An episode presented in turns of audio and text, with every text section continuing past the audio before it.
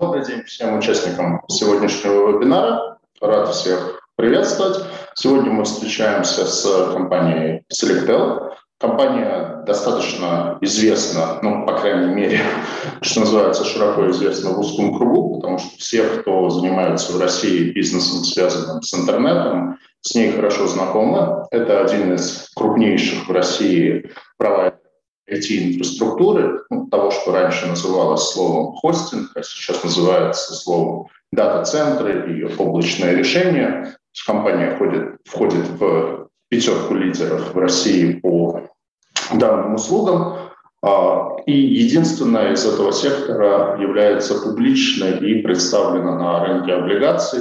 В феврале прошлого года компания разместила первый выпуск облигаций на 3 миллиарда рублей.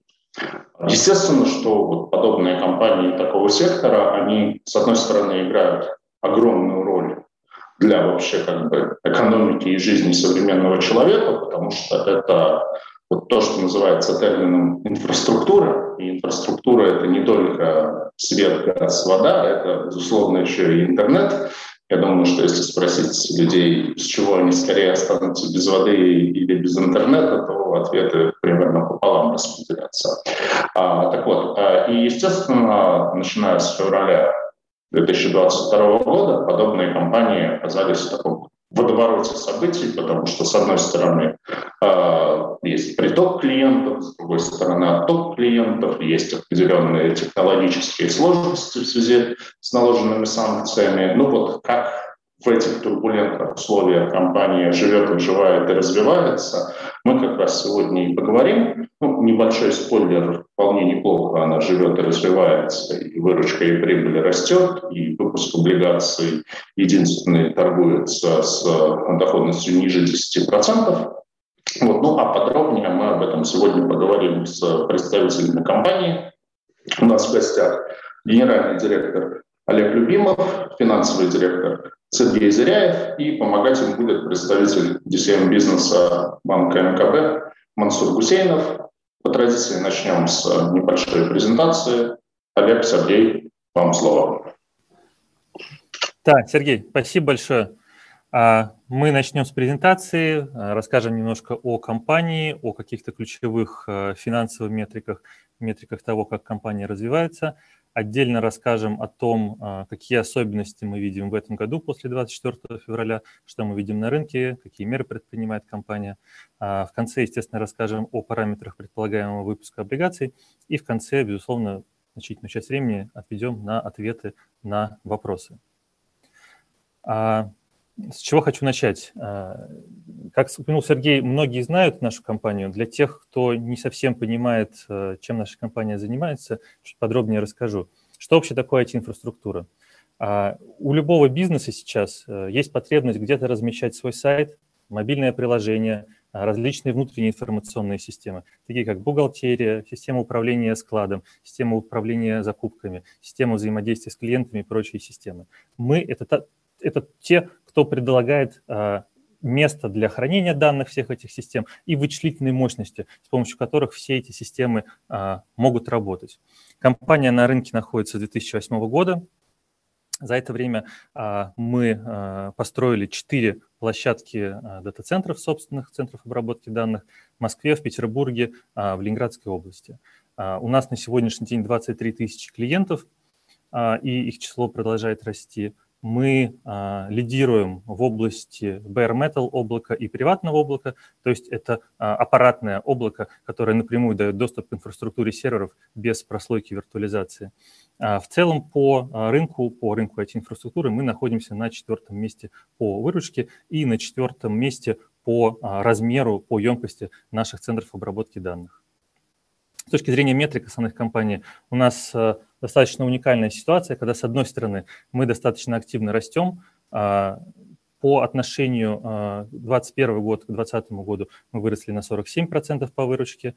А в целом за последние 3-4 года мы росли в среднем на более чем на 40% год к году. Но несмотря на такую скорость роста, у нас сохраняется высокая маржинальность, 46% по EBITDA, и относительно умеренный уровень закредитованности, соотношение чистого долга к EBD годовой у нас сейчас находится на уровне а, 2.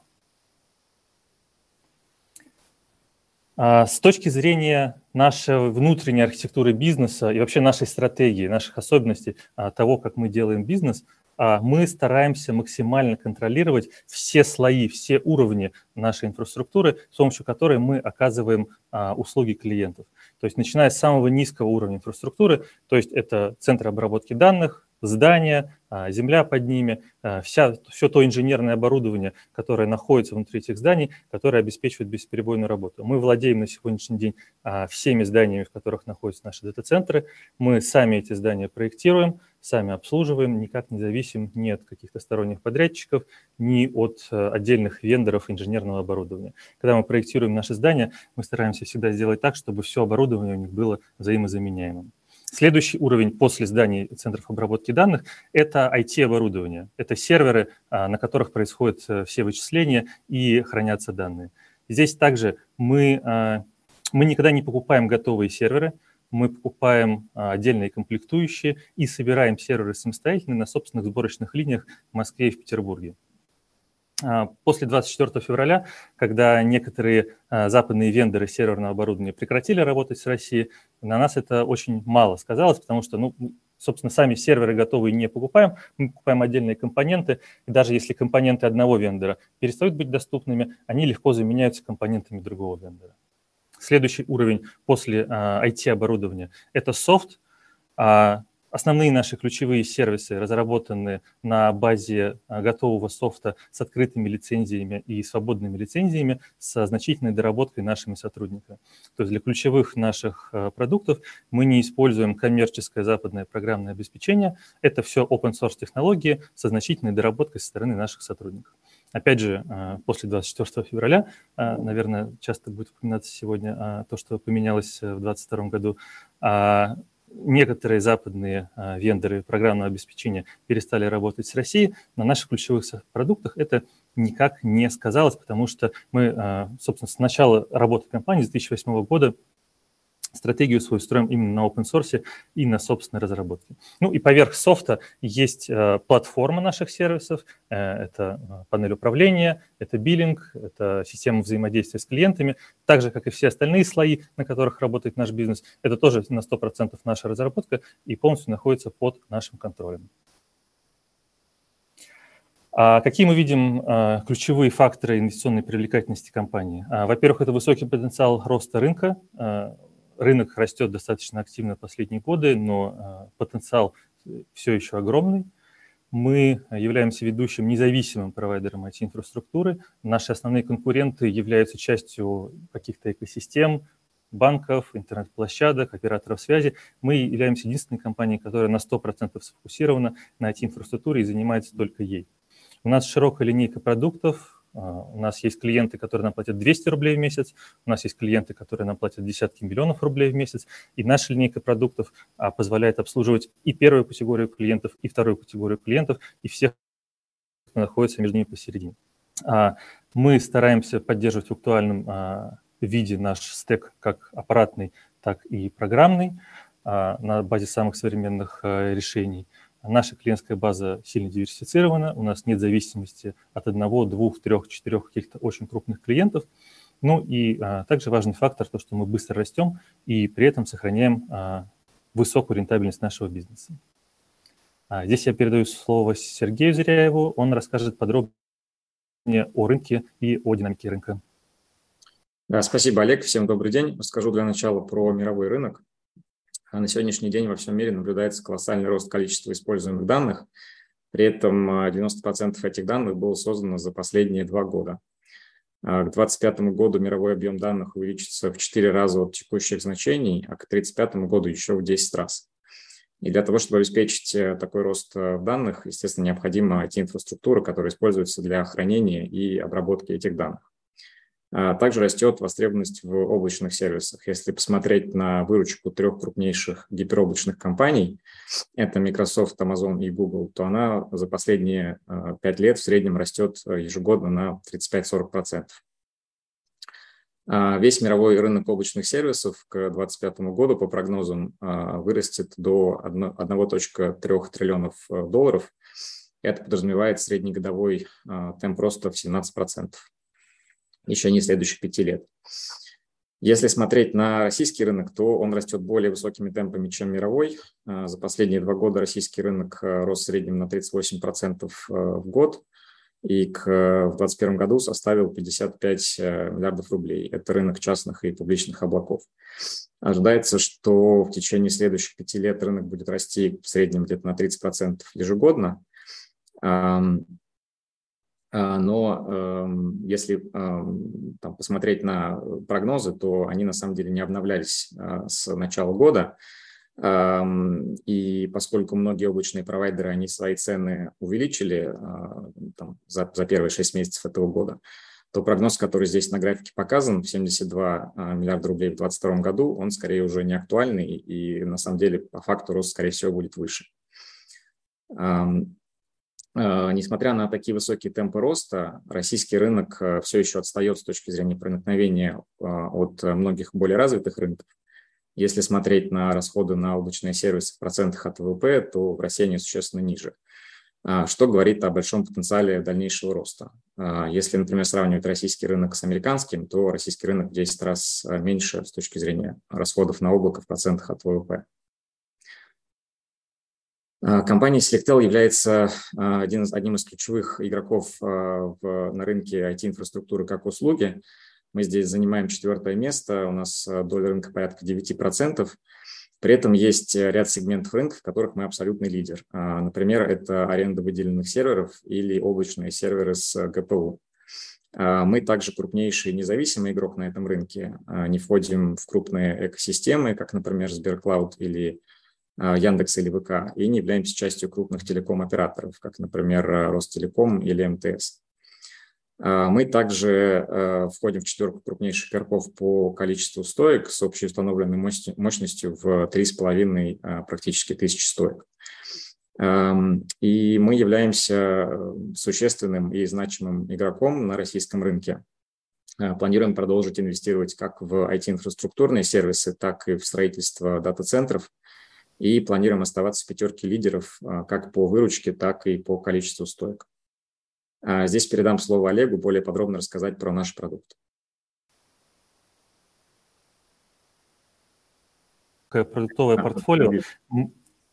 А, мы в этом смысле, а, в отличие от некоторых других компаний, не стараемся за клиента придумать, что для него лучше, а предоставляем те сервисы, которые от нас требуют наши клиенты, даже если какие-то из этих сервисов считаются, может быть, не совсем до конца актуальными, устаревшими и так далее. А, мы в этом смысле на 100% продуктовая компания, которая исходит из требований наших клиентов. А ключевая наша услуга, за которую, на которую приходится порядка 60% выручки, это bare metal облако и приватное облако. То есть это а, облачное, по сути, свое решение, которое а, позволяет клиенту напрямую работать с оборудованием. А, в рамках этой услуги есть как готовые к работе серверы, которые уже стоят э, в дата-центре, уже подключены к сети, готовы к работе. И если клиент оплачивает э, через автоматизированный биллинг подобную услугу, то в течение нескольких минут э, один сервер или 100 серверов или тот объем, который нужен клиенту, он моментально готов к работе, и клиент может этими серверами воспользоваться. Помимо готовых конфигураций, у нас есть достаточно уникальная услуга – это сервер произвольной конфигурации – если клиент видит, что ни одна из э, готовых конфигураций серверов э, облака э, не подходит под его очень специализированную информационную систему, он может в специальном конфигураторе из произвольных компонентов процессоров, объема памяти, жестких дисков, SSD, дополнительных устройств собрать произвольную конфигурацию сервера, которую мы за 2-3 рабочих дня собираем и передаем ему в работу. А следующий класс а, продуктов, э, за которых приходится 23% нашей выручки, это а, публичное облако и так называемые PaaS-продукты, то есть э, сервисы уровня платформы. В первую очередь, это наша собственная облачная платформа, разработанная на базе open-source технологий OpenStack, CEF э, и KVM. Мы разрабатываем уже больше 7 лет и поддерживаем, и продолжаем активно инвестировать в ее дальнейшее улучшение и разработку. Также это кластеры Kubernetes, это облачные базы данных, это serverless, то есть платформа бессерверных вычислений, различные специализированные решения в области а, машинного обучения и искусственного интеллекта. А, следующий а, класс продукта – это услуги дата-центров и аренда стоек дата-центров в дата-центре. Это услуга, когда клиент не хочет по каким-то причинам использовать наши сервисы, наши вычислительные мощности, а хочет сам купить оборудование, или у него есть уже какое-то существующее оборудование, которое стоит в его собственной серверной, и он приносит нам это оборудование, мы размещаем его в своих дата-центрах, обеспечиваем бесперебойную работу, электроснабжение, охлаждение, охрану и так далее. Также возможны различные гибридные решения, когда, например, часть нагрузки, которая у клиента постоянная и не меняется от года к году, он а, решает на собственном оборудовании, размещенном в нашем дата-центре, а под какие-то пиковые нагрузки, например, а, праздники у ритейла, распродажи, он берет э, либо а, публичное облако, либо а, приватное облако под эти задачи. Ну и также поверх всех перечисленных выше продуктов есть ряд дополнительных услуг, которые можем предложить. Это услуги администрирования, managed services, это сеть доставки контента для быстрой передачи данных до удаленных регионов, это различные а, решения в области безопасности, как в плане фактической безопасности, защиты от DOS-атак, защиты от более высокоуровневых атак, так и а, услуги уровня комплайенса, то есть э, различные сертификации бумажного соответствия по а, хранению персональных данных, хранению а, банковской информации и прочих подобных сервисов. Важно отметить, что практически весь софт для наших ключевых сервисов мы разрабатываем сами. Это влияет на состав компании, около 40% персонала компании – это непосредственно разработчики, которые э, напрямую э, разрабатывают наши сервисы, с помощью которых мы потом предоставляем э, услугу клиентов. И 25% персонала компании – это люди, которые обеспечивают в дальнейшем работоспособность этих сервисов. Это поддержка, это дежурные смены инженеров, это эксплуатация наших дата-центров и прочие специалисты, которые вовлечены непосредственно в поддержку наших сервисов. А, мы за последние годы продолжаем как разрабатывать наши ключевые сервисы, такие как облачная платформа, так и внедряем новые сервисы, в первую очередь в области а, платформы. Это Kubernetes, облачные базы данных, serverless, прочие сервисы. А почему клиенты выбирают Selectel? В первую очередь потому, что мы решаем за клиента достаточно большой класс задач, связанных с IT, позволяя клиенту сфокусироваться на тех бизнес-задачах, которые у него есть. А мы позволяем клиентам быстро расти вместе с нами, быстро масштабировать свою инфраструктуру. А все наши продукты доступны через удобную единую панель управления, через единый биллинг, которым в том числе можно а, не только руками кликать, э, выбирать нужные продукты, но и программно подключить какой-то свой модуль, который будет автоматизированно заказывать услуги и управлять ими. Ну и что очень важно в нашем бизнесе, это надежность. А, все наши дата-центры в значительной степени, ну, все наши дата-центры обеспечивают высокую надежность работы, все компоненты инженерные и айтишные в дата-центрах зарезервированы, таким образом, что мы а, максимально высокий аптайм, то есть работоспособность наших сервисов клиентам обеспечиваем. Как я уже упоминал, у нас нет зависимости от отдельных крупных клиентов. Ни один из наших клиентов не генерирует нам больше 3% выручки. А, как видно на графике слева, а, топ-5 клиентов нам генерируют 12% выручки, и даже топ-100 самых крупных клиентов генерируют нам а, только 45% выручки. В целом мы одинаково любим работать как с большими клиентами, так и с малыми клиентами значительная часть тех клиентов, которые сейчас для нас являются большими и приносят нам несколько миллионов рублей в месяц, они когда-то давно пришли к нам еще очень маленькими, маленькими стартапами или маленьким бизнесом на очень низкий чек, и потом просто росли вместе с нами а, внутри компании. То есть у них рос бизнес, мы давали им больше сервисов, больше продуктов, и таким образом мы как бы вместе а, росли. Собственно, на правом графике видно, как у нас растет и число клиентов год к году, и средний чек на клиента. Причем средний чек на клиента в основном растет э, за счет именно того, что клиент растет вместе с нами и потребляет все больше и больше сервисов. А здесь очень важный график слева – это график э, годовых когорт по выручке наших клиентов. Он показывает, что клиенты, один раз придя к нам, не только не снижают потребление и не уходят, а только год к году наращивают свое потребление внутри нас. Таким образом, видно, что, например, клиенты, которые пришли больше 7 лет назад, до 2015 года, это вот темный синий график, а, темная синяя полоса в самом-самом низу графика. Это вот выручка клиентов, которые пришли к нам больше 7 лет назад.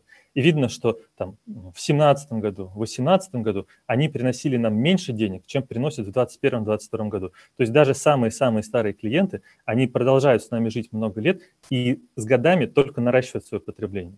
И а, по правому графику видно, что с годами этот эффект, он только усиливается. Правый график показывает, какой процент выручки прошлого года сохраняется на следующий год. Во-первых, видно, что это всегда больше 100%, то есть старые клиенты всегда наращивают свое потребление, а не уменьшают его. И видно, что этот эффект, он год к году только усиливается. Да, здесь я передаю слово Сергею, чтобы подробнее рассказать про наши финансовые показатели. Да, спасибо, Олег. Э, у нас выручка стабильно растет. Здесь на графике показана квартальная выручка в годовом выражении. То есть за последние три года это выручка за каждый квартал, умноженная на 4. Э, это то, что мы называем э, run rate выручкой. Почему мы вообще смотрим на run rate? Дело в том, что у нас больше 98% выручки рекуррентная, то есть клиенты у нас покупают не разовый сервис, а начинают пользоваться нашими услугами и продолжают платить дальше на ежемесячной основе и, как правило, с нами остаются надолго. То есть средний срок жизни клиента у нас больше пяти лет, а, но вместе с тем у нас очень много клиентов, которые с нами, например, больше 10 лет уже работают. И поскольку выручка динамично растет, а, и клиенты с нами остаются надолго, то мы считаем, что не совсем правильно смотреть на исторические показатели и правильнее здесь ориентироваться как раз на run rate. А, это также нам дает возможность э, лучше выручку прогнозировать. То есть если, например, в июне, скажем, у нас было 750 миллионов э, рублей выручки за месяц, то в июле, скорее всего, будет тоже 750, а, как минимум. Потому что будет какой-то рост э, за счет того, что существующие клиенты увеличили потребление, а, будет какой-то приход новых клиентов и какой-то черн. Но рост всегда будет выше, чем черн, и минимум 750 останется. Ну, естественно, как правило, будет больше. И таким образом, если, например, смотреть на нашу выручку за второй квартал 2022 года вот в ранрейт выражений, который мы показываем, то это может служить своего рода ориентиром по тому, какая выручка будет за весь 2022 э, год. А, расскажу про наши финансовые показатели. А, у нас выручка растет более высокими темпами, чем а, российский рынок. Мы за последние два года росли в среднем больше, чем на 40% ежегодно по выручке. А в первом полугодии этого года наша выручка составила 3,6 миллиарда рублей. Это рост на 64% к год году. И рост произошел в основном за счет роста спроса на российские облачные сервисы, и также за счет того, что мы на ряд э, наших ключевых услуг повысили цены в первом полугодии. А мы ожидаем, что а, по 2022 году рост выручки составит э, минимум 65% год к году.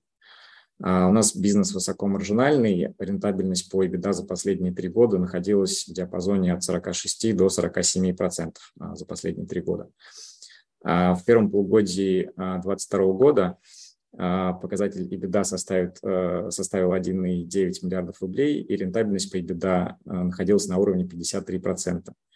Рентабельность увеличилась на 3% по сравнению с первым полугодием 2021 года по причине более высоких темпов роста выручки. А мы ожидаем, что за весь 2022 э, год рентабельность по EBITDA будет находиться в диапазоне 46-48% и рассчитываем сохранить рентабельность на этом уровне в более долгосрочной перспективе. А, я бы здесь хотел обратить ваше внимание на эти показатели. На наш взгляд, это свидетельствует о существенном запасе прочности нашего бизнеса. А, передам слово Олегу подробнее рассказать про результаты нашей работы в первом полугодии 2022 года. Да, Сергей, спасибо. А, мы предвосхищаем достаточно большое количество вопросов, которые, безусловно, будут по поводу ситуации текущего года, поэтому постараемся на часть из них ответить заранее. А что вообще происходило а, в марте-апреле этого года с точки зрения нашего бизнеса? Первый значимый фактор – это сильно возросший спрос на наши сервисы, насколько мы это видим, в основном это происходило за счет переезда а, клиентов с западных сервис-провайдеров а, обратно в Россию. То есть те клиенты, которые а, сами российские и работают на российский рынок, а, по состоянию начала года значительная их часть продолжала использовать а, западные сервис-провайдеры, но в марте-апреле возникли сложности как с точки зрения проведения платежей, так с точки зрения возможности у некоторых сервис-провайдеров в дальнейшем, в принципе, работать российским клиентам. Поэтому в марте-апреле мы видели значительный, а, прям такой лавинообразный приток новых клиентов а, к нам, ну и, очевидно, к нашим конкурентам а, тоже. Следующий значимый фактор – это повышение стоимости комплектующих для IT-оборудования. Каких-то перебоев с поставками или невозможности купить что-то мы не видели, но сама стоимость комплектующих из-за усложнения логистики, из-за отсутствия спеццен и коллаборации какой-то со стороны вендоров оборудования, она значительно подросла примерно на 50-60% в долларовом выражении. Видя, что цена таким образом растет, мы, а, поскольку у нас очень простая в этом смысле экономика, мы покупаем IT-оборудование, накладываем на него какой-то свой кост с точки зрения разработки и эксплуатации его, и из этого формируется наша себестоимость услуг для клиентов. Когда у нас на 50-60% а, вырастает стоимость покупки IT-оборудования, мы, как и все компании на рынке, просто перекладываем это в стоимость сервиса для а, конечных клиентов. Таким образом, на большую часть наших продуктов а, в марте-апреле мы повысили цены на 40-50%. А здесь, следующий слайд, пожалуйста. Здесь мы отдельно показали а, динамику выручки годовых когорт клиентов 2020, 2021 и 2022 года. То есть, да, с одной стороны, мы повысили цены, и часть прироста объясняется, нашей выручки объясняется повышением цен, но при этом а, большая часть объясняется все-таки притоком клиентов новых и ростом старых. А, здесь очень хорошо видно, что когорта клиентов 2022 а, года, она кратно больше, чем э, та когорта клиентов, которая была у нас в 2021 или в 2020 году. То есть по отношению к когорте э, 2021 года практически в два с половиной раза э, больше клиентов пришло в этом году по сравнению с когортой 2020 года, ну там э, трех-четырехкратное э, превосходство. Угу. Да, здесь я Сергею передаю слово, чтобы про метрики наши более подробно рассказать. Да, спасибо, Олег. А, расскажу про наши капитальные затраты. У нас исторически два основных направления было для капитальных затрат. Э, это, во-первых, закупка комплектующих для того, чтобы собирать э, серверы. И, во-вторых, это инвестиции в строительство и запуск э, новых дата-центров. А инвестиции в комплектующие, как правило, составляли порядка 30% от нашей годовой выручки. А инвестиции в инфраструктуру дата-центров мы делали по мере роста масштабов нашего бизнеса. Здесь на левом графике видно, что в 2020-2021 году мы существенные инвестиции сделали как раз в инфраструктуру дата-центров. А, здесь это было расширение наших основных э, ЦОДов на Цветочной в Санкт-Петербурге и на улице в городе Москва. А, в 2022 году наш общий бюджет по капитальным затратам – это 4,8 миллиардов рублей. Из этой суммы 1,3 миллиарда рублей – это э, затраты на приобретение здания дата-центра на улице Берзарина в городе Москва – Э, мы в результате этого приобретения э, станем собственниками стопроцентными всех э, зданий наших дата-центров. Также 2,2 миллиарда рублей – это затраты на комплектующие для сборки серверного оборудования, и порядка 500 миллионов рублей мы потратили на то, чтобы расширить наш дата-центр на улице Берзавина в Москве. Мы здесь в первом полугодии 2022 года добавили еще 410 стоек. А, на графике справа видно, что долговая нагрузка снижается, а соотношение чистого долга к EBITDA снизилось с 2-4 раз на конец 2021 года до двух раз на конец первого полугодия 2022 года. А, и мы рассчитываем, что до конца года долговая нагрузка не увеличится, соотношение чистого долга к EBITDA будет находиться в диапазоне 1,8-2 раза. На наш взгляд, э, два раза это абсолютно комфортный уровень долга для нашего бизнеса с учетом э, темпов роста нашей выручки и показателей Net Revenue Retention, о которых э, Олег упоминал ранее.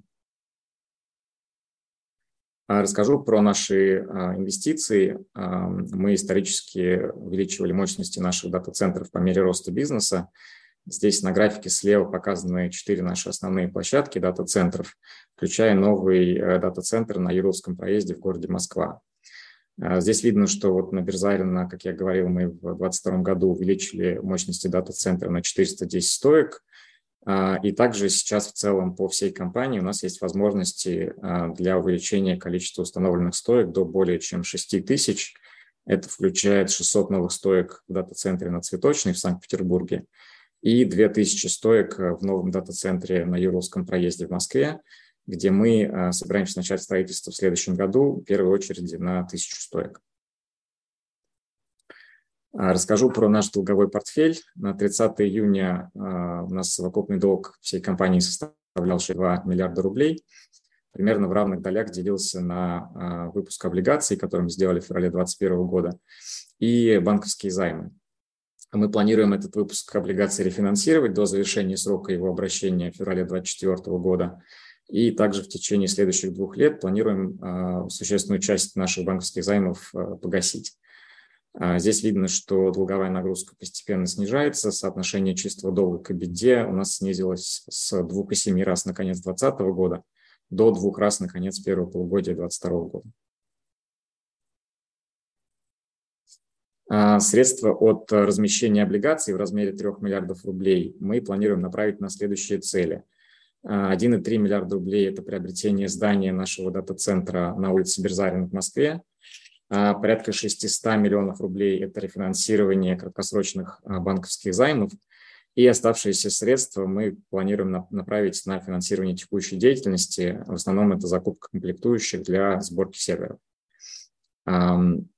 Здесь видно, что до конца года мы ожидаем, что долговая нагрузка не увеличится. Как я говорил, 1,8 а, два раза – это наш ориентир на конец года. Ну и мы считаем, что два раза – это абсолютно комфортная долговая нагрузка а, для нашего бизнеса. А, текущий выпуск облигаций, он закроет наши потребности в финансировании на 2023 год, и мы ожидаем, что при текущих темпах роста бизнеса мы выйдем на положительный денежный поток в 2023 году и в дальнейшем сможем закрывать потребности в финансировании за счет э, собственного денежного потока. Э, сможем финансировать как э, закупку комплектующих для сборки серверов, так и строительство новых дата-центров. А при этом, если мы будем видеть, что выручка растет более высокими темпами и клиентский спрос выше, чем мы закладываем в свои прогнозы, то мы рассмотрим возможности привлечения дополнительного кредитного финансирования. А, подводя итог нашей презентации, мы считаем, что компания Selectel является стабильным и надежным объектом для инвестиций и хотим вас а, пригласить поучаствовать в размещении наших облигаций. А, мы ожидаем, что размещение состоится в течение следующего месяца. Надеюсь, что мы вас смогли заинтересовать нашей презентацией и передам слово коллеге Мансуру рассказать про параметры выпуска, а дальше мы будем готовы ответить на все ваши вопросы. Добрый день, спасибо, Сергей. А, да, значит, э, планируемые параметры нового выпуска следующие. Эмитентом выступит ООО сети дата-центров Selectel. Объем выпуска 3 миллиарда рублей. Срок обращения облигаций 3 года без амортизации. Купон фиксированный с выплатой раз в 6 месяцев. Планируется включение облигаций в котировальный список второго уровня Московской биржи. Выпуск удовлетворяет требованиям по, инвести... по инвестированию средств пенсионных накоплений и страховых резервов. Эмитент имеет кредитные рейтинги от АКРА и Экспертра на уровне А по российской шкале. Индикатив по доходности облигаций не выше, чем G кривая ОФЗ на сроке 3 года, плюс 400 базисных пунктов.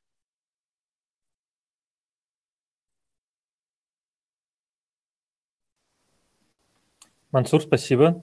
Мы готовы перейти к секции вопросов. Спасибо. Спасибо большое за подробную презентацию. Я думаю, можно тогда сам, саму презентацию с экрана убрать. А, Представлю тогда, что, что. Угу, спасибо. А, это наш второй с вами вебинар, и я каждый раз вот в конце презентации понимаю, что ну, вы уже фактически на все вопросы ответили, и я даже уже не знаю, что у вас спросить, поэтому я по возможности те вопросы, которые а, я подготовил, я их так немножко переформулирую и перекомпоную, ну я смотрю, у нас уже огромное количество вопросов в нашем чате, ну, давайте, наверное, вот с первого и, может быть, такого самого как бы животрепещущего вопроса. Вот то, о чем вы говорили, что в первом полугодии был большой приток новых клиентов, которые мигрировали из западных облаков на российскую инфраструктуру ну, по понятным причинам. Как бы. Здесь, наверное, я бы два вопроса задал. Первый вопрос. Этот процесс, он уже в целом завершен? То есть все, кто хотели с Запада сюда переехать, они уже переехали или остались еще те, кто вот еще, еще в процессе, еще думают, еще не переехали? Это, наверное, первый вопрос. И второй вопрос, есть ли обратное движение? То есть есть ли компании, которые, наоборот, как бы вот э, из России, но работали преимущественно на западный рынок, и они там совершенно спокойно хостились, размещали оборудование там, для арендовали облако в России, они решили, что нет, все, им теперь в России некомфортно, они как бы начали или уже осуществили миграцию в иностранные сервисы. Ну, для меня вопрос тоже довольно злободневный, потому что мы ровно посередине здесь находимся, то есть у нас там половина клиентов в России, половина клиентов не в России, а инфраструктура а, серверная у нас в России, но мы вот тоже все время обсуждаем вопрос оставаться, уходить, как-то дробить, э, э, диверсифицировать. Вот, то есть, в общем, еще раз, то есть первый вопрос, все ли уже переехали, кто хотел, и второй вопрос, есть ли обратный отток и может ли он там нарастать со временем. Угу. Да, спасибо, понятные вопросы. А по поводу все ли уже уехали? Ну, мы, в принципе, видели несколько, это как бы то, что происходит в 2022 году, это даже не первая волна, мы видели несколько подобных волн. То есть первую мы видели в 2014 году, на фоне а, ослабления рубля наши услуги стали а, сильно более выгодные, чем те, за которые нужно платить а, в долларах или в евро. Мы видели как бы первую волну в 2014 году переездов. Вторую значительную волну мы видели в мае 2018 года, когда Роскомнадзор пытался заблокировать Telegram, заблокировал Amazon, Azure и прочих западных сервис-провайдеров. Сейчас мы видим третью волну, наверное, самую большую, я думаю, что а, дальше, ну, как бы автоматически переходим ко второму вопросу, будет только вот какая-то уже калибровка на уровне, у кого клиенты больше на Западе, у кого клиенты больше в России. Каких-то значимых э, перетеканий такого, что, что все взяли, встали и побежали туда или обратно, такого мы больше э, не ожидаем. В плане э, того, нет ли оттока э, туда, э, надо сказать, что когда мы работаем с клиентом, для клиента...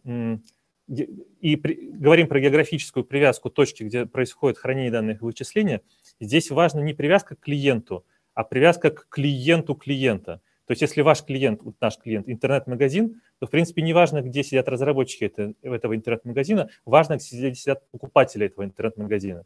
А, поэтому те российские компании, которые были ориентированы на американских клиентов, на европейских клиентов, у них и так уже вся инфраструктура находится не в России. А в России только находилась, где-то продолжает находиться разработка. Поэтому здесь мы не видим, что кто-то побежит а, на Запад. Мы видели несколько отказов со стороны западных клиентов, у которых были филиалы или представительства в России, которые работали на российский рынок. Но там, знаете, происходит некоторое такое перетекание. Знаете, Икея закрывается, Леруа Мерлен растет, Макдональдс закрывается, Бургер Кинг растет. Ну, то есть вот такого рода, такого, что какое-то значимое снижение именно а, в целом бизнеса, а, если мы говорим про какой-то сегмент бизнеса, такого мы на сегодняшний день не видим. Ну, то есть Макдональдс закрылся, но появился новый крупный клиент «Вкусно и точка», и, в общем плюс-минус. Я, я не говорю сейчас, что это наши клиенты, я говорю, в целом на рынке а, вот что-то подобное мы видим, что а, любая ниша, которая освобождается, она так или иначе кем-то а, сразу или не сразу, но заполняется. Несомненно. А, ну, опять-таки, вот тоже и в чате э, вижу, и у меня вопрос, конечно, вот про серверное оборудование, потому что это как раз была одна из таких очень серьезных страшилок э, в марте месяце, когда вот э, была такая активная волна там первого, второго, третьего пакета санкций, и все обсуждали, что будет с самолетами, все обсуждали, что будет с серверами. Вот. Ну, на самом деле, пока самолеты летают, сколько я понимаю, сервера пока тоже, в общем, как-то как есть. То есть вы, в принципе, в своей презентации достаточно подробно сказали, что суть в том, что вы не ввозите готовые сервера, а вы ввозите, а вы как бы их сами собираете, но все равно, насколько я понимаю, там санкции, они на уровне, в общем-то, вот самих этих э, это, начинки для серверов. То есть э, у вас есть альтернативные там, поставщики этой начинки, там, да, китайские, там, еще какие-то, или все-таки пока еще не, не, все, не все каналы перекрыты, еще, еще можно что-то заводить? Смотрите, здесь важно отметить, что мы сами не занимаемся таможней, логистикой, у нас нету своих самолетов, поездов, фур и так далее. То есть все, что мы на сегодняшний день покупаем, мы покупаем у а, российских дистрибьюторов, российских поставщиков. Это их добавленная стоимость, это их бизнес. А, вот то, то вот удорожание компонентов, а, которое мы отражали в презентации, оно как раз а, происходит в том числе из-за того, что их бизнес усложнился, но пути доставки они находят. На случай, если у них будет все плохо, мы прорабатываем а, и прорабатывали ряд а, альтернативных путей, но пока никакие из них не понадобились. То есть пока российские дистрибьюторы продолжают, а, пусть и дороже, но привозить все необходимые компоненты как раз таки по поводу цен. То есть я тоже опять-таки по себе могу сказать, что у нас как раз на начало года был запланирован апгрейд нашей серверной инфраструктуры, ну, Сибонса, прежде всего дата-провайдер по финансовой информации. Вот, и мы хотели купить три сервера, успели купить два, а потом случилось 24 февраля, потом как бы мы захотели купить третий, но, в общем, там, условно говоря, примерно до, до всей этой истории сервер стоил 2,5 миллиона, вот сейчас нам его предложили купить за 3,5 миллиона. То есть, ну, условно говоря, плюс 30-35% удорожания. Вот с учетом этого, не возникает ли ситуация, что услуги российских провайдеров подобных услуг, они оказываются очень дорогими? Понятно, что вот есть отток из там, недружественных стран, скажем так, то есть э, из там, облачных решений, которые предлагают Штатах, в Европе и так далее.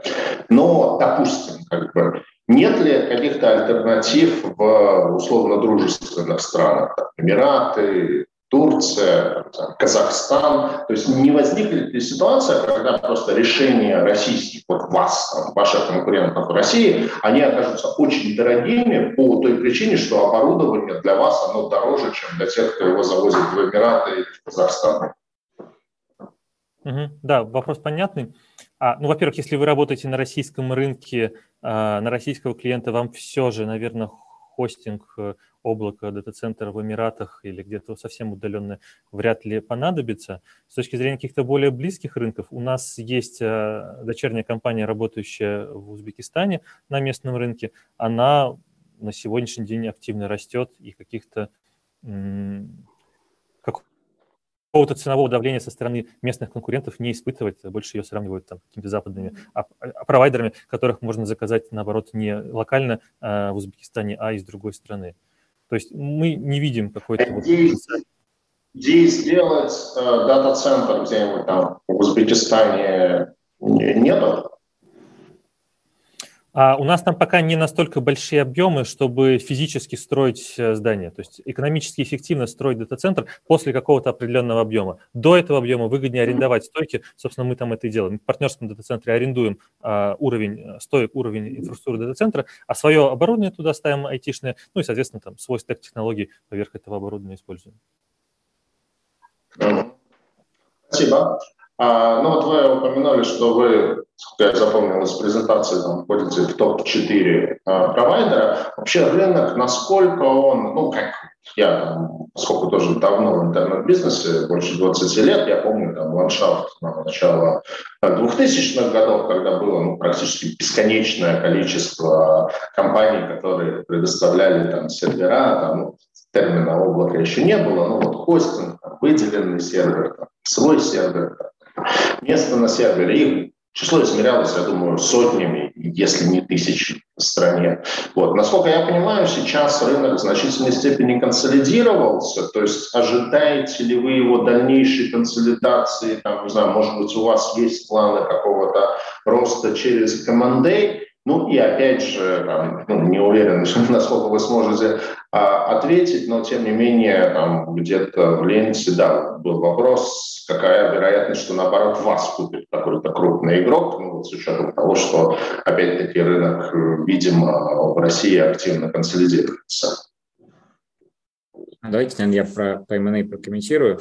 А, ну, мы, наверное, себя там считаем довольно таким же существенным игроком и как бы стратегом в этом а, секторе. Вот. А, по поводу интереса от кого-то еще тут, э, ну, как бы сложно комментировать, э, каких-то текущих диалогов на эту тему нет.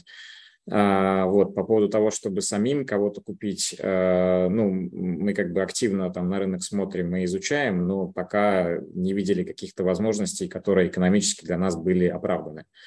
Вот. А, в принципе, там не так много игроков, которые были бы нам интересны, в первую очередь за счет клиентской базы.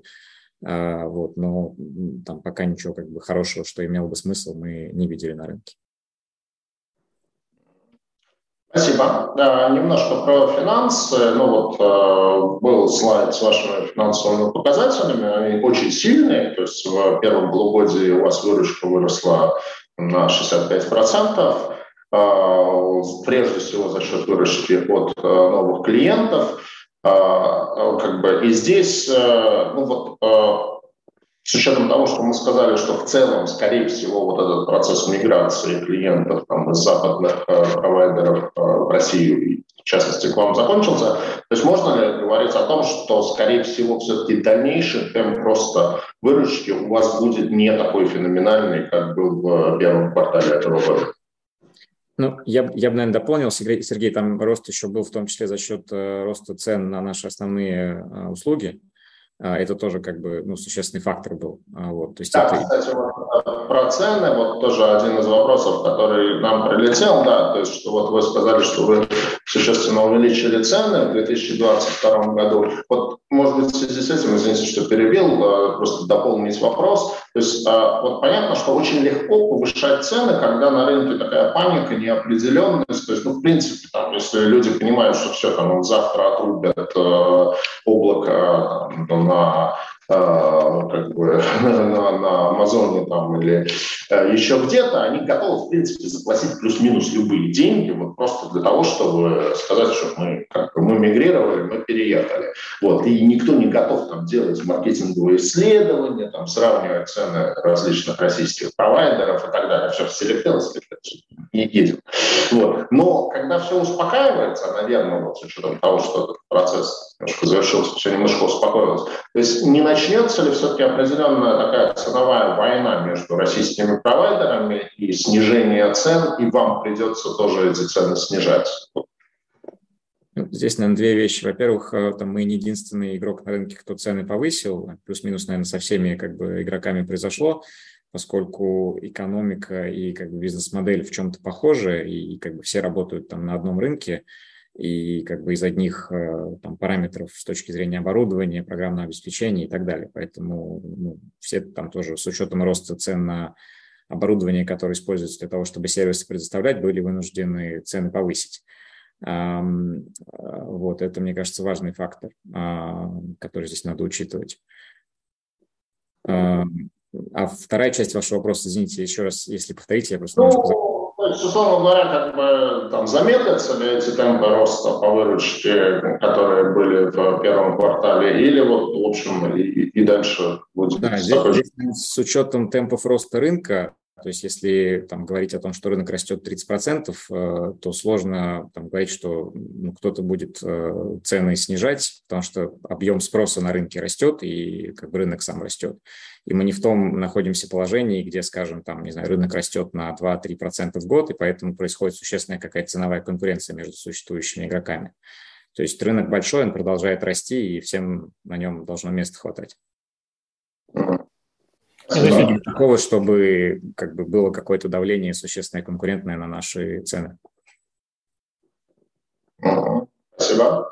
А, ну и рентабельность у вас тоже очень неплохо себя чувствует. То есть у вас чистая прибыль выросла больше, чем в два раза, до 630 а, миллионов рублей в первом полугодии. Там рентабельность по EBITDA увеличилась а, условно, с 50 до 54 процентов. То есть вы вот такую рентабельность там, в дальнейшем планируете сохранять или там, считаете, что она может несколько снизиться? Я бы сказал, что, наверное, мы ориентируемся по году на рентабельность э, на уровне 46-48%. А, вот, примерно в этом диапазоне, наверное, долгосрочно. То есть э, а, ну, в целом по году э, рентабельность по EBITDA ниже будет чуть, чем то, что мы показали в первом полугодии. А, просто есть какие-то расходы, которые больше на вторую половину года приходятся. А, ну, у вас э, было, был слайд про ваши дата-центры, что, я так понял, три действующих и четвертый Юрловский в Москве планируемый. А, там, вот, пока это будет четыре, то есть там какого-то, не знаю, географического охвата, там, условно говоря, дата-сервера в Новосибирске или на Дальнем Востоке, вот каких-то а, таких а, планов пока, пока нет. Uh-huh. Да, четыре площадки, на некоторых из них больше одного дата-центра. у нас сейчас есть тоже в партнерском дата-центре на арендованных стойках точка присутствия в Новосибирске. Она растет неплохо, но а, мы, наблюдая вот и за этой точкой, и в целом общаясь с клиентами по поводу возможного открытия каких-то точек присутствия по стране, понимаем, что вот нашим клиентам это просто не нужно. То есть у нас был клиент, у которого, например, а, через централизованный сервер работают удаленные сотрудники, которые на удаленке сидят по всей стране. Изначально он был у них в Москве, и они думали, что вот как бы из Хабаровска, там, из Владивостока, в принципе, из того региона не очень комфортно им работать. Давайте подумаем, как это локализовать. И мы с ними тестировали Новосибирск. И даже Новосибирск, который вроде как в два раза ближе к тому региону, не дал им какого-то значимого прироста производительности. Они сказали, что ну, через Москву все совершенно прекрасно работает. Поэтому если мы завтра увидим, что какому-то клиенту нужно, а, нужна точка присутствия а, в Хабаровске, в Екатеринбурге, где-то еще, мы под него это сделаем. А пока такой потребности нет. С точки зрения именно стройки, а не просто точки присутствия через партнерский дата-центр, здесь та же история, что и с Ташкентом, это имеет экономический смысл, начиная от какого-то значимого объема, то есть хотя бы там 100 стоек, а лучше там 200 серверных стоек. А пока это там 5, 10, 15 серверных стоек, а, нам, для нас экономически целесообразнее арендовать а, эти емкости и там уже размещать свое IT-оборудование, чем строить самостоятельное здание и что с ним связано. Термин партнерский дата-центр – это когда вы у кого-то там, местного дата-центра арендуете часть стоек. Да, именно так. Так, ну, на самом деле, на вопрос про там, э, структуру клиентов вы достаточно подробно ответили. У вас был отличный слайд вот, с диверсификацией, там, если не ошибаюсь, топ-5, там, топ-10, топ-100. То есть, в принципе, с этим как бы все понятно. И, в общем, на самом деле здорово, что у вас такая хорошая диверсификация. Про вопрос про программное обеспечение, потому что это, естественно, тоже как один из возможных факторов риска. Вы, в принципе, тоже подробно ответили, что вы сидите на open source решениях, которые сами дорабатываете, и, по сути, как бы коммерческих э, западных решений продуктов вы не используете. То есть в этом плане там каких-то значимых рисков того, что вам что-то отрубят из-за санкций, насколько я понимаю, нет. Ну, я, может быть, тут поясню. У нас а, была был очень, очень маленькая часть нашего бизнеса, меньше 1% нашей выручки. Это был реселлинг лицензии Microsoft. А с 1 сентября Microsoft перестал работать в России. Ну, мы там эти а, меньше 1% выручки просто потеряли, просто перестали брать с клиентов деньги за а, те лицензии, которые они используют. А с точки зрения наших ключевых продуктов, оно все, да, на свободных лицензиях, на open source с нашей доработкой. У нас среди вот нашего большой линейки продуктов есть а, облако на базе VMware, это а, проприетарные лицензии американской компании VMware, но они пока, то есть у них статус такой, что они пока продолжают работать.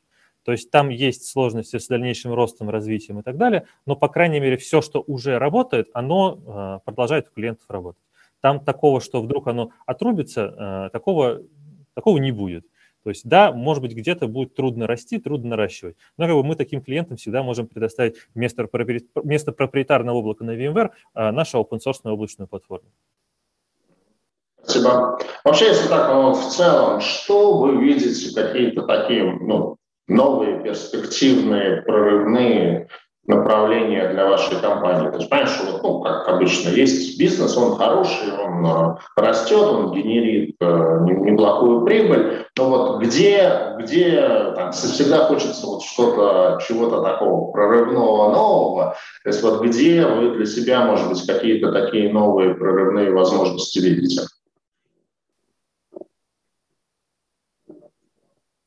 Ну, сколько до а, больше думали про обеспечение стабильности и беспрерывности работы. А в плане чего-то нового мы видим тренд на то, что наши клиенты все меньше и меньше хотят думать э, про все, что связано с IT-инфраструктурой, все больше и больше думать э, о бизнесе. Соответственно, мы видим, что а, те решения, которые были условно на on-premise, то есть на собственном оборудовании клиента, они постепенно будут переводиться в облако. То, что было да. в облаке, постепенно будет переноситься на уровень там, платформы. Когда клиент берет не просто сервер, а уже готовое решение в области а, баз данных, в области хранения данных, в области там, балансировки нагрузки или чего-то подобного. То есть мы сейчас э, значительную часть своей разработки а, именно в области платформенных сервисов направляем, хотя пока оно а, очень небольшую часть нашей выручки дает. Мы видим, что на горизонте 3-5 лет вот эта вот постепенная миграция с on-premise в область инфраструктуры и дальше выше в область платформы, оно будет вот постепенно продолжаться, хотя это, конечно, не вопрос там одного года или даже двух лет, это именно какой-то долгосрочный тренд на много лет вперед. Да, спасибо. А вообще вот сейчас как происходит привлечение новых клиентов? Как они вас узнают? Это, не знаю, реклама, маркетинг, э, директ, ну, директ sales вряд ли. Как бы. То есть э, на какие, какие каналы, какие расходы привлечения новых клиентов, и там это стоимость она выросла, сократилась за прошлые, за последние годы три?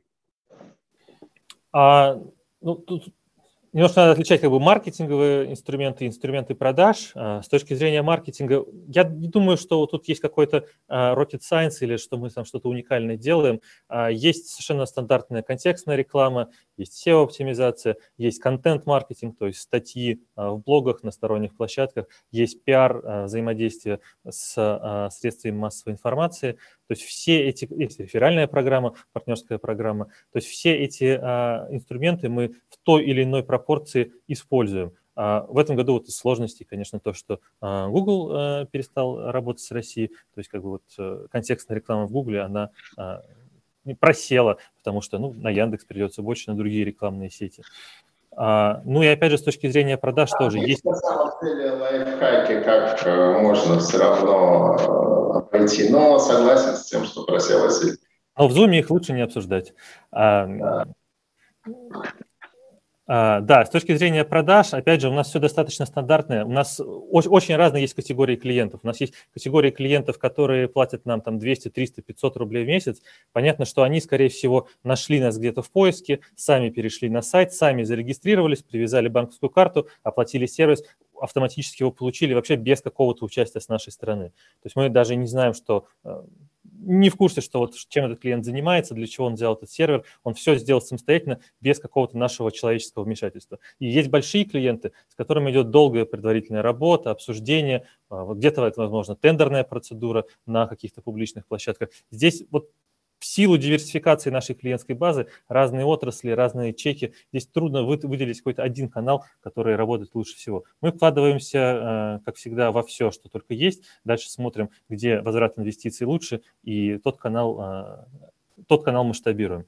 В плане в целом затрат на привлечение у нас где-то в районе 5-7% э, от выручки этот параметр находится, и а, он, в принципе, в среднем чуть ниже, чем средний по отрасли, который мы для себя в качестве бенчмарка смотрим. И за последние годы он как-то принципиально не а, менялся. Спасибо. А, про долговую политику еще немножко, опять-таки, довольно подробно в слайдах было, вот ее компоновка, ее размеры. Но вот э, как бы на самом деле на скидку кажется, что там ориентир, озвученный в коэффициент 2 деп EBITDA, для такой как бы в целом инфраструктурной компании, как ваша, он может быть даже излишне консервативен. То есть нет ли соблазна как-то так поагрессивнее в плане долговой политики, ну и, соответственно, может быть, это э, даст более агрессивные темпы роста. Да, Сергей, спасибо, хороший вопрос. Эм, ну, здесь, э, наверное, я так скажу, что при там, текущих темпах роста э, мы видим возможность оставаться внутри тех показателей, которые я называл с точки зрения долговой нагрузки. А, если как бы рост будет выше, и мы будем видеть там, что там более существенный спрос, а, в том числе там от крупных клиентов, и это дает какой-то существенный а, приток выручки, который требует, соответственно, инвестиций с нашей стороны дополнительных, то там можно смотреть на увеличение долговой нагрузки. А вот, но в моменте, как бы, ну, при, при текущих темпах роста мы, нам кажется, что мы вполне можем а, там, в, в, в этих параметрах находиться, и даже более того, там, наверное, в следующем году о каких-то дивидендах подумать. А вот, поэтому пока как бы планов по там, существенному увеличению долговой нагрузки у нас нет а, от тех значений, о которых я говорил. Но с точки зрения там, того, насколько это вообще для бизнеса нормально, я считаю, что нормально, да, поскольку э, вертикально интегрированный бизнес, своя инфраструктура, и мы, конечно, можем держать э, долговую нагрузку более высокую, спокойно. Ну и, как я понимаю, у вас такой сознательный тренд замещения частного долга публичным, то есть вы планируете от выпуска, второго выпуска облигаций часть банковского долга погасить, то есть вы, в принципе, как-то так больше ориентируетесь сейчас на публичное финансирование долговое. А, ну, нам, наверное, как бы кажется, что это удобный инструмент финансирования, а, в особенности с учетом того, что мы уже один выпуск делали, и как бы нам кажется, что это хороший вариант а, для дальнейшего какого-то нашего долгового портфеля. Вот. Есть какие-то краткосрочные займы, которые мы в этом году делали, мы действительно планируем их рефинансировать, там ну, небольшие суммы, порядка 600 миллионов рублей. А вот. А вместе с тем есть какие-то банки, с которыми мы там много лет работаем, они продолжают э, у нас э, быть частью нашего кредитного портфеля и там, ну, наверное, продолжим с ними работать. Вот. Поэтому здесь скорее, наверное, там задача диверсифицировать как-то портфель, а, вот. но поскольку этот инструмент удобный, мы рассчитываем дальше пользоваться. Спасибо. А, давайте, наверное, сейчас пробежимся по тем вопросам, которые нам накидали в ленту. У меня есть таких, может, еще пара автоп вопросов. Если останется на них время, то задам. Если нет, то, то и ладно. А, так, э, вот очень активный участник нашего сегодняшнего вебинара с именем или псевдонимом Андрей Волконский, который регулярно в наших э, мероприятиях участвует. Э, хороший, наверное, первый вопрос. Как обстоят дела с кадрами? Насколько увеличились расходы на IT-персонал, если дефицит специалистов, и если да, то каких? Ну, как бы по себе знаю, что ситуация с IT-кадрами, она год от года становится хуже и хуже. В этом году, наверное, еще могло наложиться определенный отток людей, локация после уже упомянутой даты 24 февраля. То есть как сейчас вот ситуация на вашем рынке с людьми? А, вы знаете, я бы сказал, что немножко, может быть, контринтуитивно а, ответ, но сейчас нанимать проще, чем год назад. А, потому что, да, с одной стороны, кто-то уехал на панике там в марте в Ереван, в Тбилиси, еще куда-то. Но, во-первых, значительная часть тех, кто тогда уехал, уже вернулись. И здесь очень большой э, фактор играет, что многие западные компании либо закрывают полностью бизнес в России, и, соответственно, все сотрудники одним днем оказываются на рынке труда, либо релацируют своих сотрудников э, в какие-то зарубежные локации, но далеко не все э, э, сотрудники по каким-то своим личным причинам, там, родственники, родители, кто там, многие разные причины есть, они готовы релацироваться. Поэтому сейчас я бы сказал, что вот за счет этого фактора нам нанимать, в принципе, людей стало проще, чем это было год назад. А, мы в начале года немного индексировали а, зарплаты а, практически всем нашим сотрудникам, опять же, больше для того, чтобы погасить вот эту вот э, панику из серии «Все переезжаем в Ереван, Тбилиси». Зачем, непонятно, но переезжаем, да. У нас в целом из там 700, 750 сотрудников мы вот э, в результате всех этих релокаций потеряли, наверное, где-то ну, в пределах 10 человек. Причем в основном это люди, у которых просто кого-то из членов семьи, другие компании, где они работают, релацировали там условно в Белград еще куда-то, ну и они были вынуждены э, релацироваться, кто-то продолжает удаленно с нами работать, кто-то э, покинул компанию, но это абсолютное меньшинство сотрудников. Да, да, действительно, может быть, такой чуть-чуть контринтуитивный ответ. А, вопрос еще один от Андрея Болговского. Точно помню, что обсуждалось это вот на нашем предыдущем семинаре в феврале. Э, прошлого года, э, значит, э, общем, вопрос сформулирован так. До начала СВО на рынок был профицит стоек. Как обстоят дела сейчас? Ну вот я точно помню, что про профицит стоек когда тоже полтора года назад говорили, что я как бы и немножко избыточное количество стоек в России. Ну, в общем, вот прокомментируйте. Ну, я бы здесь так ответил, что если вы готовы платить если вы не ищете самые дешевые стойки, какие только есть на рынке, а готовы за них платить, вы без проблем найдете а, ну, достаточно большой объем свободных стоек. А, если у вас есть деньги, то а, и ваш бюджет позволяет вам там платить, там, условно, там, уровень 150-200 тысяч рублей в месяц за одну серверную стойку, вы эти стойки найдете. Мы сами немножко не совсем в этом рынке, мы все-таки не специализируемся на аренде стоек, У нас аренда стоек – это больше как что-то дополнительное к нашим основным услугам. То есть, как я говорил, когда клиент, например, часть нагрузки держит на наших сервисах, а часть на собственном оборудовании, которому важно быть в одной сети максимально близко а, к нашим сервисам. Какие-то такие гибридные решения. Просто вот так вот на рынке дата-центров аренды стоек мы сейчас активно не играем, просто в силу того, что там сроки окупаемости и доходность сильно хуже, чем в наших ключевых а, инфраструктурных сервисах. Спасибо. Так, ну про долг EBD я считаю, что мы уже ответили. То есть вы сказали, что показатель был 2,6, сейчас он снизился примерно до 2, и я так понимаю, что это такой вот среднесрочный таргет. А, так, вопрос, готовы ли вы к ударам по критической инфраструктуре? Ну, наверное, такой как бы вопрос из серии, а что будет, если все будет совсем плохо, и насколько как бы ваши дата-серверы защищены от попадания каких-нибудь беспилотников? Не, ну смотрите, я могу сказать, как понятно, что от физического уничтожения самих дата-центров ну, ни, ни один игрок нашей э, отрасли не застрахован. Могу рассказать немножко про сеть. Э, то есть сетевая связанность у нас достаточно сильно зарезервирована. У нас а, четыре точки подсоединения, две в Санкт-Петербурге, две в Москве, и все они каждая с каждой соединены, таким образом, что выход из строя любых там двух-трех из них и каких-то отдельных соединительных линий между ними не приводит к потере связанности ни одного из наших дата-центров с внешним миром. Поэтому именно если с точки зрения сетевой смотреть, то у нас очень высокая степень резервирования нашего подключения. А, опять же, в случае проблем с общегородской системой электроснабжения наши дата-центры имеют высокую автономность, то есть э, неделями, а, то есть несколько дней на том запасе горючего, которое уже есть э, закоп закопаны рядом с дата-центрами, они могут работать. Ну и плюс там есть контракты с несколькими компаниями, которые оперативный подвоз нового топлива производят. В принципе, неделями, месяцами могут наши дата-центры работать. Рекорд у нас, который был в одном из наших дата-центров, там по ряду причин, много лет назад, у нас дата-центр без внешнего электроснабжения работал 22 дня на дизель-генераторах, потом внешнее электроснабжение появилось, дата-центр заработал. Но это было реально там, 10 лет назад, и сейчас такая ситуация уже, наверное, не актуальна. Ну, хотелось бы верить, что такая ситуация не актуальна. А, так, про оборудование, на самом деле, достаточно подробно поговорили. Так, про капитальные затраты тоже вы поговорили. Так, про то, что здание Берзарины в Лорентии покупается в собственности, поговорили.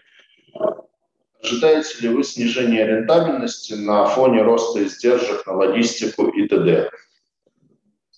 Не, я думаю, что мы вот э, в тех ориентирах по рентабельности по, по EBITDA планируем оставаться, которые озвучивали. А, на рост э, затрат на логистику не так сильно вообще сказывается на бизнесе. Здесь скорее, наверное, в плане приобретения комплектующих, э, это там отсутствие скидок каких-то от вендоров, увеличение сроков поставки, ну и какое-то в целом увеличение цен. Я бы не, не стал их там напрямую с логистикой связывать. А, потому что логистика все-таки не такая большая составляющая в затратах на комплектующие. Вот, но поскольку мы, опять же, ну, вынуждены переложить рост э, цен комплектующих на конечных клиентов с точки зрения роста цен на наши сервисы, а, то чтобы свою экономику сохранить, то здесь мы как бы рассчитываем, что рентабельность будет оставаться на текущих уровнях, не планируем снижения. Спасибо. Так, как распределены ваши клиенты по сегментам экономики? Ритейл, нефтегаз, металлургия и т.д. Ну, не думаю, что это прямо сильно важно, но давайте ответим, если есть какая-то статистика. Ну, какой-то готовой статистики, наверное, вот так сходу не скажу. Ну, достаточно равномерно, достаточно равномерно. То есть у нас есть и ритейл, а, и нефтегаз, и чуть-чуть государственных клиентов – и э, очень много э, частного бизнеса, связанного с интернет-сервисами, с разработкой, с, эм, с онлайном, скажем так. Проценты не могу сказать, да. Планируется ли еще выпуск облигаций на горизонте одного года? Да, давайте прокомментирую. Я думаю, что на горизонте года вполне возможно, поскольку мы планируем рефинансировать э, выпуск, который мы делали в феврале. А, там срок э, завершения обращения февраль 2024 года. Вот, поэтому вполне возможно, что мы следующей осенью на рынок вернемся. А, ну, пока сроки не определены, рано говорить, но как бы, а в дальнейшем будут еще выпуски. Да. Так, э, про то, что вас купит крупную игру, поговорили. Так, не очень понимаю смысл, но, может, вы поймете. Можно динамику LTV и его составляющих, ARPU и Lifetime? Э, да, давайте комментирую. А, мы на самом деле просто как бы ну, не, не, не совсем готовы публично раскрывать э, цифры по как у LTV, просто поскольку все их очень по-разному считают. Mm-hmm. И, ну, наверное, сложно на них ориентироваться, потому что очень сложно понять, кто и каким образом их рассчитал. Там в зависимости от э, допущений можно к очень разным результатам прийти. А вот, поэтому если мы что-то начнем раскрывать, нас там начнут сравнивать, и это не совсем, наверное, корректно, поскольку ну, сравнивать неправильно, нужно яблоки с яблоками сравнивать.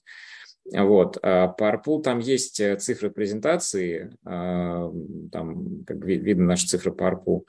Поэтому ну, нам кажется, что если, если там интересно как-то это поизучать, наверное, более правильно смотреть на когортный анализ и на показатели Net Revenue Retention – а, которые как раз э, там дают ориентир по какому-то дальнейшему росту и по динамике выручки клиентской текущей. А вот, поэтому, ну, мне кажется, не совсем правильно на LTV смотреть, тем более, что с учетом там, последних изменений, там сильные тоже изменения произойдут во всех расчетах. Спасибо. Я бы отметил, что у нас все-таки LTV гораздо сильнее зависит от времени жизни клиента, чем от э, среднего чека.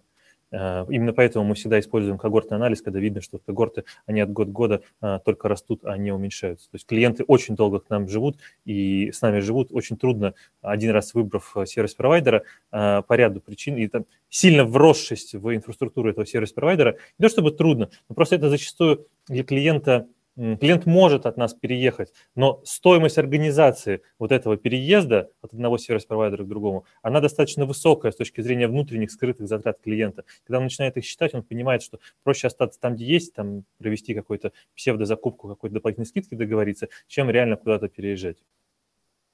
Ну, скажем так, то есть для того, чтобы решиться на переезд, э, как бы insensitive, то есть смысл этого должен быть очень большой. То есть если там э, другой провайдер даст цену в два раза ниже, то ну тогда да. Если нет, ну действительно, как бы зачем оно надо. Вот, поэтому здесь э, действительно я думаю, что у вас лояльность клиентов, она там, должна быть близка к 100%. Про цены поговорили. Так, импортозамещение. Ну, не знаю, думаю, что вы только и занимаетесь, что импортозамещаете в этом году. Так, кто основные банки-кредиторы? Какая средняя ставка по банковским кредитам? Да, давайте прокомментирую. Основные кредиторы – это Райфайзен, э, ВТБ. Есть еще ряд банков, с которыми мы более на краткосрочной основе работаем. С точки зрения ставки, ставка текущая по портфелю это 10.1%. Достаточно низко. Спасибо. Ну, видимо, завершающий вопрос. Ну, может быть, что-то из артурчика своего накидаю. Так, а прокомментируйте, пожалуйста, дивидендную политику компании. Ну, правда, компания не публичная, поэтому, ну, в смысле, не публичная с точки зрения не торгую, акции не торгуются на бирже, поэтому таковой дивидендной политики, наверное, нет. А, какие планы на ближайшие годы, ну и тут еще в скобках написано, в том числе перспективы редомицеляции с Кипра холдинговой компании. Спасибо, хороший вопрос. Да, по дивидендной политике действительно в моменте ее нет. А, наверное, скажу, что мы планируем к этому вопросу вернуться по итогам 2022 а, года.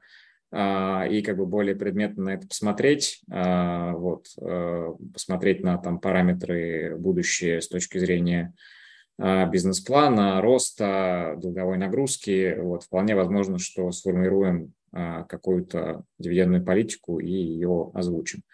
С точки зрения перспектив редома с Кипра, а, пока конкретики не могу какой-то сказать, но могу сказать, что там изучаем этот вопрос. А, вот. А, есть там плюсы, есть минусы, поэтому, да, вопрос изучаем. Спасибо. Ну, тогда у нас еще минут 15 остается. Просто интересно, как бы ваше мнение по парочке вопросов. То есть первый вопрос, вот там, опять-таки, возвращаясь к таким страшилкам начала марта, там, самолеты, сервера, там, банковские карты, но, собственно, с банковскими картами действительно все реализовалось. Э, тем, кто хочет их все-таки иметь, пришлось сделать вояжи в Армению, Узбекистан, там, еще куда-то. А одна из страшилок была вообще отключение интернета. То есть или что Россия рубанет связь с глобальным интернетом, или что там коллективный Запад изолирует Россию от интернета. В общем, вот как бы это активно дискутировалось, э, это пока не сбылось. Ну вот ваш такой, не знаю, взгляд человека очень как бы глубоко в эту отрасль вовлеченного, что из этого является какими-то там, ну, возможными сценариями, что является просто какими-то такими э, страшилками, которые никогда не сбудутся. Ну, я бы здесь разделил техническую возможность и, э, как сказать, политическую готовность и целесообразность. То есть с точки зрения технической возможности наше государство может отключить э, российский сегмент от интернета, в принципе, в любой момент. Для этого там... Это возможно. Технически возможно, конечно. Технически возможно. У нас продублированы внутри страны э, основные доменные зоны, реестр IP-адресов, у нас есть свои внутренние точки обмена трафиком, российские магистральные операторы вполне способны переварить весь внутренний трафик, для этого выход куда-то за рубеж э, абсолютно не нужен. Ну и на всех крупных магистральных операторах, насколько я знаю, стоят так называемые э, ТСПУ коробки, то есть это коробки, подключенные к роутерам этих сервис-провайдеров, которые управляются Роскомнадзором, и которые в случае каких-то критических а, как это, технические средства противодействия угрозам они называются, если мне не изменяет память, это аббревиатура. И вот в случае реализации каких-то угроз Роскомнадзор может просто, ничего физически не отрезая, просто на уровне роутинга магистральных операторов весь э, интернет замкнуть внутри страны. Так что технически это возможно. Зачем это делать, это другой вопрос. То есть есть очень много сервисов, которые все-таки где-то за рубежом находятся, всякие удостоверяющие центры ключей, подписей, э, системы бронирования тех же авиабилетов, э, системы очень всякие связанные с технологическим оборудованием. То есть сейчас же все станки, они там э, часто с элементами IoT, они общаются с каким-то облаком где-то за рубежом, чтобы знать, когда нужно смазку менять, когда нужно подшипник менять, еще что-то подобное. Надо понимать, что при тотальном отключении интернета по этому сценарию это все одним моментом вот так вот без подготовки перестанет работать, и это вряд ли то, что кто-то хочет и кто кто-то для чего-то это будет делать надо просто понимать, что у того же, э, не знаю, как правильно сказать, Роскомнадзора, государства, есть же средства для более точечной борьбы с отдельными информационными угрозами, а, которые возникают. То есть при желании можно точно заблокировать там что там сейчас на очереди, я уж не перестал вести учет. Ну, условно, YouTube, основные VPN-протоколы, а, сочетание YouTube плюс основных VPN-протоколов, в принципе, даст а, эффект такой, что к YouTube доступа не будет. А, плюс еще какие-то сайты, а, вы на мьюте, сори. Ага, ну вот как раз про YouTube раз заговорили, вот еще один вопрос, который хотелось задать, вот когда там заблокировали Facebook, Instagram, в принципе, было несколько вопросов, что ну все, YouTube. Следующий на очереди, стали активно разгонять рекламу с Рутубом, как российской альтернативой, и потом, как бы, в общем, отыграли назад, ну там был какой-то технологический коллапс этого Рутуба в начале мая, вот. И, в общем, как бы, тему блокировки YouTube больше не поднимают. Вот а, технически как бы, создание там, ресурса там, сопоставимого с YouTube, ну, уменьшенного, конечно, но вот такого суверенного Ютуба, который бы мог YouTube заменить, оно по силам а, российским а, вот, провайдерам а, а, IT-инфраструктуры, или это затраты, которые нам, ну, российская экономика, что называется, не потянет?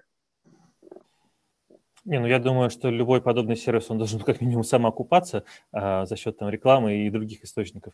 То есть вряд ли это нужно сильно датировать. Я думаю, ну это знаете, как эм, с некоторыми западными сервисами, которые по собственной инициативе, например, перестали работать а, с Россией, типа там, например, Airbnb, Booking и подобных. Насколько я понимаю, а, по крайней мере, для бронирования чего-то внутри страны, а, заменные Airbnb и Booking есть, гостиницы принимать гостей не перестали. То есть как-то это все спрос перераспределился, серверов хватило, э, экспертизы в этом хватило, как-то это все продолжает работать. Понятно, что есть какие-то сложности, какие-то недостатки, но это 90% работы там сделано, остались какие-то отдельные улучшения. Я думаю, в случае с видеохостингом плюс-минус то же самое. То есть э, если будет такая воля и задача, то с этим вполне посильно справиться. Мы имеем пример ВКонтакте, который вполне э, держит очень большую нагрузку. То есть российская аудитория ВКонтакте, она там многократно больше, чем российская аудитория Фейсбука или Инстаграма или э, других западных социальных сетей. Мы просто это уж точно, да.